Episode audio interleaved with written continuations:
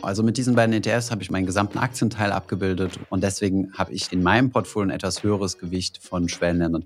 Aber nochmal an der Stelle ist es ganz wichtig, das optimale Portfolio kennt man immer erst im Nachhinein, indem man in die Rückschau guckt.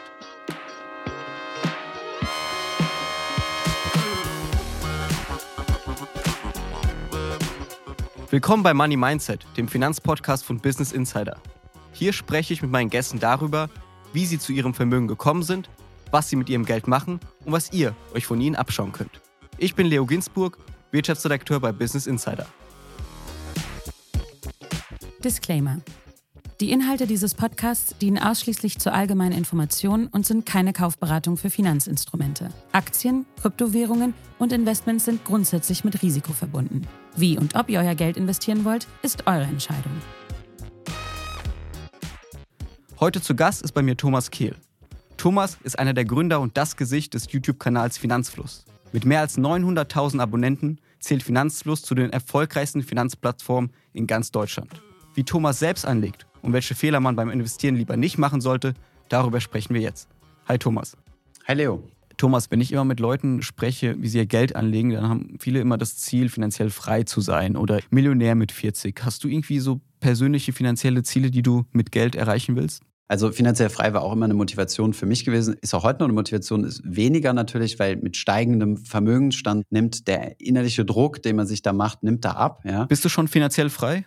Ja, kommt drauf an, wie man es definiert. Bist du Millionär? Das, das, das möchte ich so nicht sagen, aber ähm, sagen wir es so, für meine Definition an finanzieller Freiheit kann da noch was gehen. Sagen wir es so. Da kann noch was gehen, ja, okay. Genau, also mein Druck äh, für die finanzielle Freiheit war ein bisschen größer gewesen noch, weil ich aus dem Studium rausgegangen bin mit rund 60.000 Euro Schulden. Und deswegen war der Wunsch für mich, Geld zu verdienen, nochmal vielleicht ein bisschen ausgeprägter als im, im, im allgemeinen Durchschnitt. Wenn man euren Kanal anschaut oder auch generell, was du alles postest, da sieht man, ihr, du, ihr seid sehr große Fans vom passiven Investieren von ETFs. Und da ist vor allem eine Strategie, die immer auffällt und die ihr auch sehr gut findet, ist die 70-30-Strategie. Kannst du kurz erklären, was ist das für eine Strategie und was muss man da investieren? Also es gibt hundert oder tausende verschiedene Möglichkeiten, ein sogenanntes Weltportfolio zu bilden. Das ist ganz wichtig. Das bedeutet, dass man ein Portfolio hat, eine Anlagestrategie, wo tausende Aktien drin sind, idealerweise weltweit gestreut. Dann hat man keine Klumpenrisiken und kann halt maximal diversifizieren. So, und da ist jetzt meine Anlagestrategie und ich glaube, ich bin der Einzige im ganzen Team, der diese Anlagestrategie verfolgt, weil sie halt einfach so simpel ist. Und zwar eine Mischung aus 70 Prozent Industrieländern und 30 Prozent Schwellenländern. Also hat verschiedene Gründe. Das kann man versuchen irgendwie zu rationalisieren, indem man zum Beispiel sagt, dass das irgendwas zu tun hat mit der Bruttoinlandsproduktgewichtung. Üblicherweise am Kapitalmarkt gewichtet man ja immer nach der sogenannten Marktkapitalisierung. Also der aktuelle Aktienkurs multipliziert mit der Anzahl der Aktien ergibt den aktuellen Börsenwert eines Unternehmens. Und je größer der Unternehmenswert ist, desto stärker ist das Gewicht. Und wenn man das jetzt macht, einmal auf weltweitem, also globalem Niveau, dann würden Schwellenländer nur 10 Prozent circa von der gesamten Marktkapitalisierung ausmachen. Das entspricht aber nicht wirklich der Wirtschaftskraft, gemessen am Bruttoinlandsprodukt. Und deswegen habe ich in meinem Portfolio ein etwas höheres Gewicht von Schwellenländern. Aber nochmal an der Stelle ist es ganz wichtig, das optimale Portfolio kennt man immer erst im Nachhinein, indem man in die Rückschau guckt. Da hätte man sehr wahrscheinlich alles in, keine Ahnung, Bitcoin investiert oder sonst was. Von daher, ich habe nicht den Anspruch damit, das optimale Portfolio zu haben. Und wenn wir über Industrieländer sprechen, damit auch unsere Hörerinnen und Hörer einfach wissen, ist dann der MCI World, genau. der dann auf die 1600 Industrieunternehmen setzt und dann noch ein MCI Emerging Markets, der sich auf Schwellenländer fokussiert. Genau. Und so investierst du auch selbst, ja? Genau, also mit diesen beiden ETFs habe ich meine, meinen gesamten Aktienteil abgebildet und so mache ich das selbst, ja. Ist das für dich manchmal vielleicht langweilig, weil wenn du jetzt dich so viel mit Finanzen beschäftigst und viel drin bist und viele Aktien kennst, wo du denkst, ich hätte vielleicht ein bisschen Lust, was Spannenderes zu machen, als irgendwie wirklich mhm. nur jeden Monat gleich diese zwei ETFs zu besparen? Ich habe den Vorteil, sagen wir es mal so, dass ich lang genug dabei bin, um äh, meinen Spieltrieb unter Kontrolle zu haben und das nicht unbedingt am Kapitalmarkt ausleben zu müssen. Ich sage aber auch nicht auf der anderen Seite, dass mein Portfolio in Stein gemeißelt ist. Ich könnte mir vorstellen, zum Beispiel noch einen Europa-ETF hinzuzumischen, um nochmal einen höheren Europa-Anteil zu haben. Weil der Nachteil von so einem MSCI World, den du angesprochen hast, der ist halt zu 60 Prozent oder teilweise sogar darüber mit US-amerikanischen Aktien belegt. Das heißt, da könnte man nochmal ein Gegengewicht machen mit Europa. Ich könnte mir vorstellen, Small Caps noch hinzuzufügen. Das sind Nebenwerte, also kleine kleinere Unternehmen, die zwar von der Marktkapitalisierung her viel, viel weniger Gewicht haben, also rund 15 Prozent, aber von der Anzahl her viel, viel mehr sind. Also die Anzahl der kleinen Unternehmen ist viel, viel größer als die Anzahl der großen Unternehmen. Deswegen wäre das noch so eine weitere Möglichkeit, sein Portfolio anzupassen. Aber bisher war ich da schlichtweg zu faul gewesen. Also noch so ein bisschen europäische Aktien hinzufügen und Unternehmen aus der zweiten Reihe, die man jetzt vielleicht nicht kennt. Genau. Und da du es auch gerade selbst angesprochen hast, das Thema Nachteile, weil ich meine, wenn es nur ein perfektes Portfolio wäre, würde es ja wahrscheinlich jeder machen. Mhm. Du hast selbst gerade gesagt, sehr viele amerikanische Aktien. Mhm. Gibt es Nachteile an dieser 70-30-Strategie? Ja, also amerikanische Aktien ist tatsächlich sogar ein Vorteil gewesen in den letzten Jahren, ja, dadurch, dass du diese Marktkapitalisierungsgewichtung hast und die ganz großen Tech-Konzerne alles Amis sind. Deswegen ist der, der Teil der amerikanischen Unternehmen halt so groß geworden, weil die halt um so vielfaches größer sind als, äh, als beispielsweise deutsche oder europäische Unternehmen.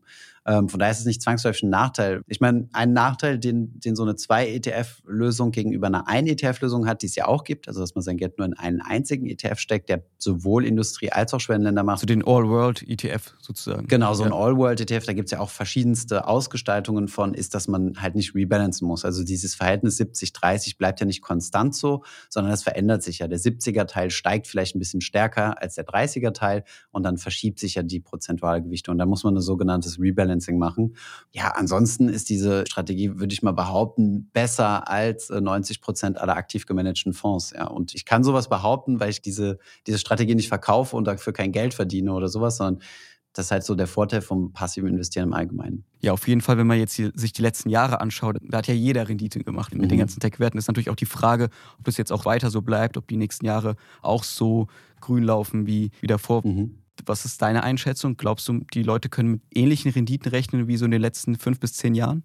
Das weiß ich nicht, aber ich finde es halt schon ziemlich bemerkenswert. Also es sind sehr, sehr viele, gerade junge Leute an die Börse gekommen. Das Finanzthema boomt. Jeder interessiert sich auf einmal für das Thema. Und Anfang des Jahres, also jetzt 2022, äh, ging es mal kräftig nach unten, vor allem in den Tech-Werten, aber auch insgesamt am Kapitalmarkt. Und auf einmal haben wir jede Menge Mails oder Fragen gekriegt, so nach dem Motto, hey, ich dachte, meine Investition in MSCI World ist sicher. Ich mache da meine standardmäßigen 5, 6, 7 Prozent oder so. Und äh, das ist halt ein Trugschluss. Ne? Gegen diesen Trugschluss müssen wir auch ankämpfen, ja, weil diese 5, 6, 7 Prozent sind ein langfristiger Durchschnitt. Und du kriegst aber nicht deine 7 Prozent jedes Jahr, wie bei so einem Sparbuch mit Zinsen oder so, sondern das ist nur der Durchschnitt aus sehr, sehr großen Schwankungen. Dann machst du halt mal 15 oder so, wie es jetzt zum Beispiel letztes Jahr der Fall war oder auch in, in den Vorjahren.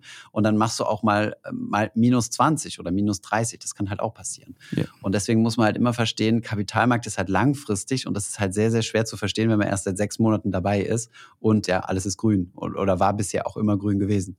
Ja, ich glaube, für viele Anleger, die jetzt erst seit einem Jahr losgelegt haben, die kennen nur grüne Zahlen. Und das war natürlich mhm. jetzt Anfang des Jahres Facebook fällt, Alphabet fällt und da dachten alle, okay, so kann es ja nicht mehr weitergehen. Was ist denn da los? Genau. Vor allem ist ja auch wichtig, dass man versteht, dass man während einem Crash die höchsten Gewinne ja einfahren kann. Also das heißt ja nichts Schlechtes sozusagen, wenn es jetzt runtergeht. Genau, also du hast ja einen guten Einstiegszeitpunkt. Ne? Also es gibt ja auch, ich glaube, selbst du hattest ja auch mal Gerd Kommer interviewt, der auch selbst sagt, junge Leute sollten auf den Crash beten oder sowas. Millennials sollten auf die Knie fallen und für einen Crash beten. Genau, genau, ja. Und den kann man sich nur anschließen. Ja, im Endeffekt ist es ja das Beste, was einem passieren kann, wenn man langfristig spart, dass man gerade am Anfang der Sparperiode möglichst günstig investieren kann. Ne? Das ist natürlich immer so schön gesagt. Da müssen die Nerven auch damit einhergehen. Und äh, dann muss man halt äh, sich eingestehen können, dass wenn man alles am Aktienmarkt investiert hat, dann nimmt man auch die komplette Downside mit. Also wenn es 30 Prozent runtergeht, geht auch mein komplettes Vermögen 30 Prozent Prozent runter. Das muss man aushalten können, wenn man sagt, oh nee, 15 Prozent temporärer Verlust ist das Maximum, was ich tragen kann, dann sollte man nur die Hälfte am Kapitalmarkt investieren. Ja, auf jeden Fall. Ich glaube, da ist einfach auch der Rat von Costolani am besten Aktien kaufen, Schlaftabletten nehmen und dann irgendwie in 20 Jahren wieder aufwachen und gucken, was genau. da passiert. Und das ist. gilt aber auch nur wirklich für Aktien als Anlageklasse und nicht für einzelne Aktien. Bei einzelnen Aktien kann man da auch ein böses Erwachen haben. Du selbst hast gesagt, dein Großteil deines Geldes liegt in diesen ETFs. Mhm. Wie investierst du noch? Also ich habe noch ein Bitcoin-Investment im einstelligen Prozentbereich, also unter 10 Prozent. Also nur Bitcoin von der Kryptowährung? Bitcoin, genau. Also nur Bitcoin und vielleicht noch einen kleinen Teil Ethereum, weil wir mal ein bisschen Mining gemacht haben, weil ich vor Ewigkeiten mal ein bisschen was gekauft habe oder so. Dann noch eine kleine Lebensversicherung, also historisch von vor 2009, die steuerlich begünstigt ist. Und dann habe ich einen Bausparvertrag, wo tatsächlich kein Geld drin ist, weil ich damals meine Ausbildung äh, in der Bank gemacht habe, wo ich einen Bausparvertrag abschließen konnte ohne Abschlussprovision. Und äh, genau, deswegen habe ich das. Ansonsten ist mein äh, Finanzsetup extrem simpel gehalten. Das heißt, andere Werte wie Solana, Luna oder andere Kryptonetzwerke, die man so kennt, da bist du raus.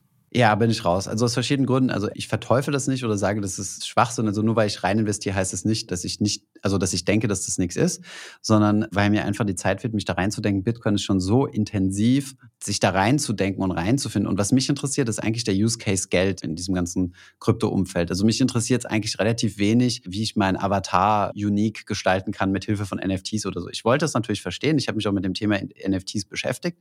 Aber das ist nicht der Use Case, den ich spannend finde. Für mich ist wirklich der Use Case Geld. Und ich glaube, da gibt es ziemlich wenige Anwendungen, die diesen Anspruch haben, zukünftiges Geld zu sein, außer Bitcoin. Aber ja, ich denke, auch für andere Dinge gibt es, gibt es sinnvolle Use Cases, ja. Und hast du es verstanden, was mit NFTs, also warum da so viel Milliarden reingepumpt wird? Äh, ich habe eine ganz gute Anekdote. Also wir haben ja eine, eine Illustratorin, die hier bei uns äh, bei Finanzus arbeitet und als Hobby hat sie einen eigenen Instagram-Kanal und kreiert dann dort auch eigene Illustrationen, ja, also eigene Kunstwerke. Und die ist mal ganz entrüstet auf mich zugekommen und hat gesagt, Thomas, irgendjemand hat meine Kunstwerke geklaut, also gedownloadet von Instagram und das auf irgendeine NFT-Plattform hochgeladen und gibt sich jetzt als Künstler aus. Und das ist kein seltener Fall, ja. Also es ist ein riesengroßer Anteil an Scam, der dort gerade passiert, an Scam, Betrug und so weiter. Daran sieht man halt, dass der Markt noch überhaupt nicht reif ist. Und ich glaube, das ist jetzt so eine überspitzte Welle, wo wir jetzt sind mit den NFTs. Und es wird, wird sicherlich auch noch mal ein bisschen an der einen oder anderen Stelle platzen oder die Luft rausgehen. Und dann kommen wir sehr wahrscheinlich auf die echten Use Cases zurück. Aber derzeit für solche Bilder so viel Geld zu bezahlen, habe ich Schwierigkeiten, das nachzuvollziehen. Zumal die in vielen Fällen gar nicht dezentral sind. Es wird ja immer mit dezentrales Besitztum argumentiert. Aber wenn man sich so ein NFT mal anguckt, dann ist es ja ein Smart Contract und in diesem Smart Contract steht einfach nur eine URL drin. Und diese URL pointet dann auf einen Server, wo dieses Bild liegt. Aber dieser Server wird ja auch von jemandem gehostet und rein theoretisch könnte die Person einfach mein Bild löschen oder durch ein anderes ersetzen und einen Werbebanner draufkleben oder was. Und da habe ich ein paar Millionen für mein Board Ape bezahlt, der dann doch irgendwo zentral gelagert ist. Also so schön ist die Welt dann doch nicht, wie sie immer gern verkauft wird. Ja. Aber es gibt auch positive Fälle. Ja, du, ich meine, du hast sehr schnell das Totschlagargument so nach dem Motto, ich weiß gar nicht, warum wir überhaupt miteinander diskutieren. Ich habe 15 Millionen gemacht mit meinen NFTs. So, was sagst du jetzt, weißt du? Und was, was willst du denn argumentieren? Das macht ja gar keinen Sinn. Aber die Frage ist ja, wie sieht das ein bisschen längerfristig aus? Aber ich gönne jedem seinen NFT-Gewinn. Also um Gottes Willen, vielleicht nur als kleiner Ratschlag dann so, verkauf doch ein paar Anteile und investiere das dann langfristig für deine Altersvorsorge. Werbung.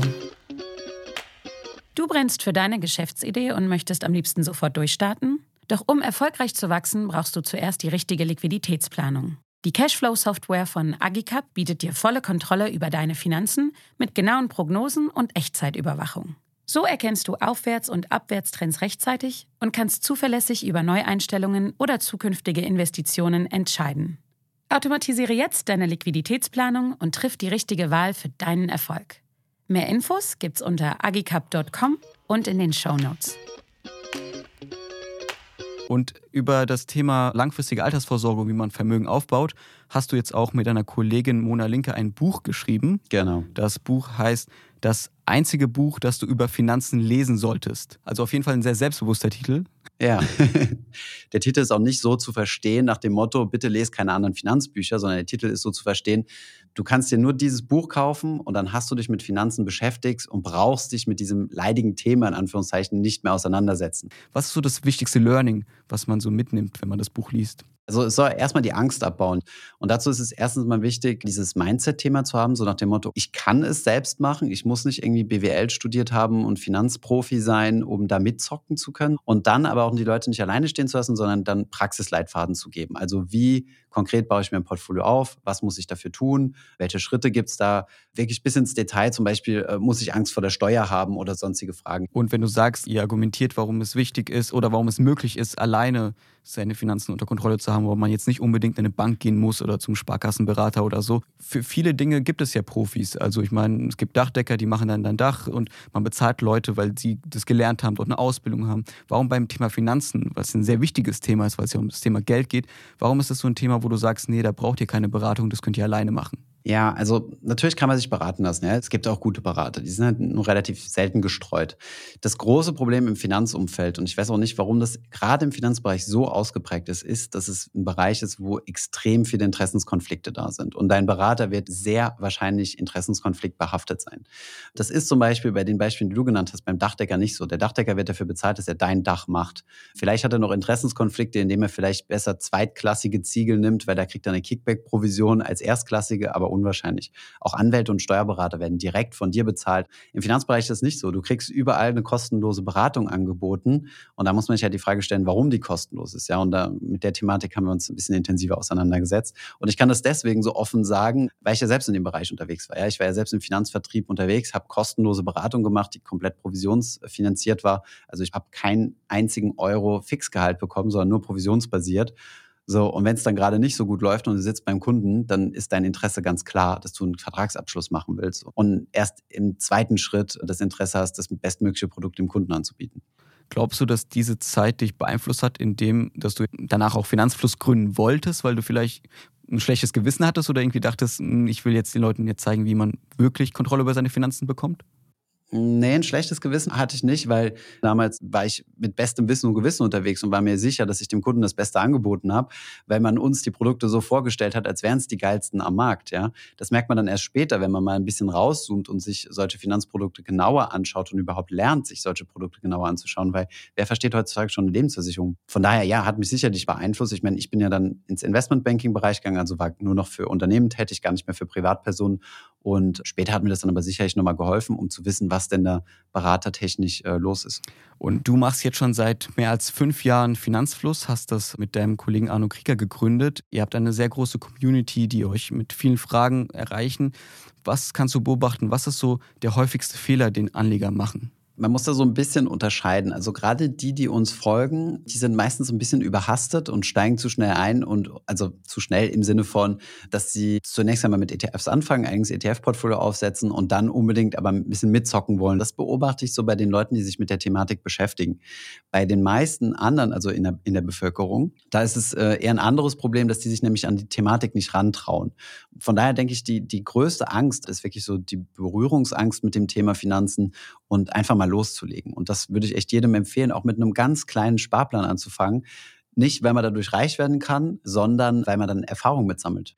Du hast auch was sehr Spannendes neulich gemacht. Du warst in El Salvador. El Salvador ist das Land in Zentralamerika, das den Bitcoin als Zahlungsmittel akzeptiert hat.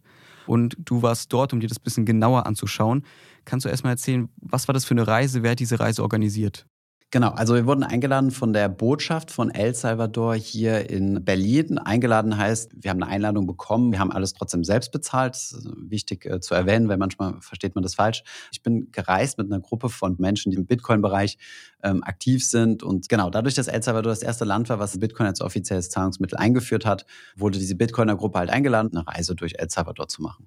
War das so ein bisschen beeinflusst, die Reise? Also hat man da wirklich nur die schönen Seiten von El Salvador gesehen mit der Kryptowährung oder war das wirklich, dass du dir selber ein Bild machen konntest? Also wir wurden schon äh, sehr politisch instrumentalisiert. Es war zum Beispiel sehr, sehr viel Lokalpresse immer da, natürlich immer Pro-Regierungspresse, die uns auch immer ganz begeistert verfolgt haben und sobald wir aus dem Bus ausgestiegen, abfotografiert und wir waren quasi jeden Tag in der Tageszeitung dort. Als deutsche Bitcoin-Investoren schauen sich das Land an und so weiter. Also wir wurden dort wirklich sehr zur Propagandazwecken für den Präsidenten quasi benutzt. Da habe ich mich natürlich auch von distanziert, weil ich nicht wegen der politischen Sache dahergekommen bin und wir haben uns dann auch etwas abgekapselt und ein Auto gemietet und sind dann wirklich unabhängig, also individuell durchs Land gefahren haben mit der Bevölkerung gesprochen über das Thema Bitcoin, weil ich halt wirklich eine ungefilterte Sicht der Dinge haben wollte, weil die Zahlen, die die dort veröffentlicht haben, sind natürlich falsch. Ja, es hieß, du kannst fast überall mit Bitcoin bezahlen, das ist komplett falsch und ja, solche Dinge. Aber gut, ich meine, meine Erwartungen waren jetzt auch nicht unbedingt anders gewesen, ja.